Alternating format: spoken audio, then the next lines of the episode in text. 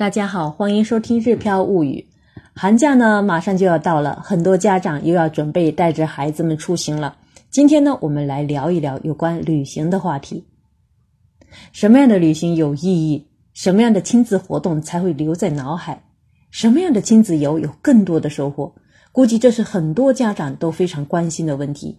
其实呢，这也是我们在旅行中一直思考的问题。十二月十六号，我们家来了一场与往日全然不同的家庭旅行。每人花一百六十日元，折合成人民币大概是十块钱。小易呢是半价五块钱，绕关西地区两府三县走了一圈，总行程呢是三百二十八点二公里，历时七个半小时。这里的关西两府三县是指大阪府、京都府。奈良县、三重县、滋贺县。听到这里，肯定有朋友会问：只花一百六十日元，却坐了这么久的电车，难道这不是非法乘车吗？我可以非常肯定的告诉大家，当然不是。大家都知道，在日本坐电车，通常出站的时候，车票是要回收的。我们呢，这次不但将一百六十日元的车票带回了家，还让车站工作人员在票上给我们盖了纪念乘车印章。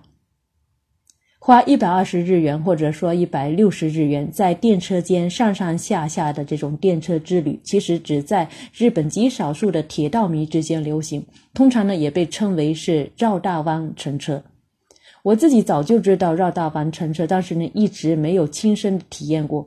前段时间，小易一口气借了十几本有关日本铁道的书回来，其中有有好几本就是有关于绕大弯乘车的。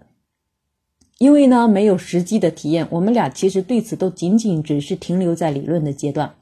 小 Q 呢，正在学校学习大量的日本地理知识，对于他来说，也需要及时补给实际的日本地理和电车知识。小易爸爸则希望来一次不一样的旅行，于是呢，我们四个人决定亲身体验绕大弯乘车之旅。关于我们本次旅行一天的行程安排呢，在这里我就不做详细的说明。感兴趣的朋友呢，可以关注我的个人微信公众号“日飘物语”，了解具体的行程。七个多小时的电车之旅呢，是充满新发现的旅程，因为错一步就有可能陷入非法乘车的尴尬之中。所以呢，这次的旅程又充满了紧张感和刺激感。一路上，我们透过车窗看到的更多的是久违的田园风光。田野里刚刚收割过稻子，留下齐整的稻茬，田头还有芒草在风中轻轻摇摆。休息中的爸爸陪着孩子们在院前跳绳，偶尔还能看到老奶奶在菜地里转悠。除了田头的耕作机器，似乎跟我们老家农村也没什么区别。不过呢，我们倒是从来也没想到过，日本的车窗之旅也能如此快乐。享受车窗风景时，我们是非常放松的；而换乘的时候呢，却充满了紧张感。按照小 Q 事先做好的行程路线图，我们四个人要反复的确认线路、换乘的站台以及发车的时间。因为呢，一旦出现方向错误，就有可能变成非法乘车，而错过一班车，整个行程时间将会被打乱，无法在预计的时间内回到家。特别是其中有有一个站的换乘时间只有四分钟，很容易出状况。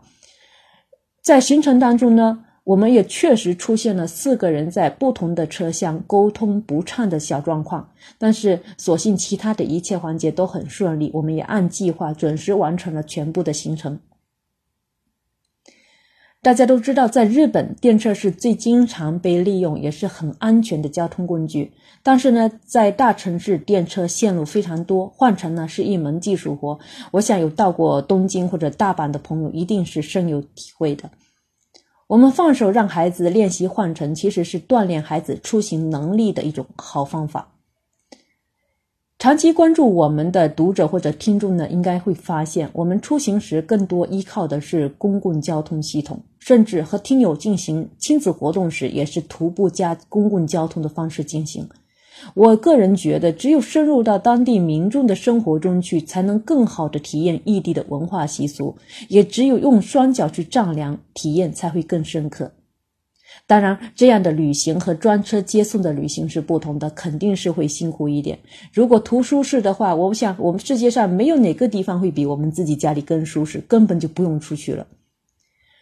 在这次绕大湾乘车之中呢，我们经过了大阪环状线、大和路线、关西线、草津线、琵琶湖线、湖西线、ZRZ 京都线，一路上孩子们不断透过车厢用相机记录自己的发现。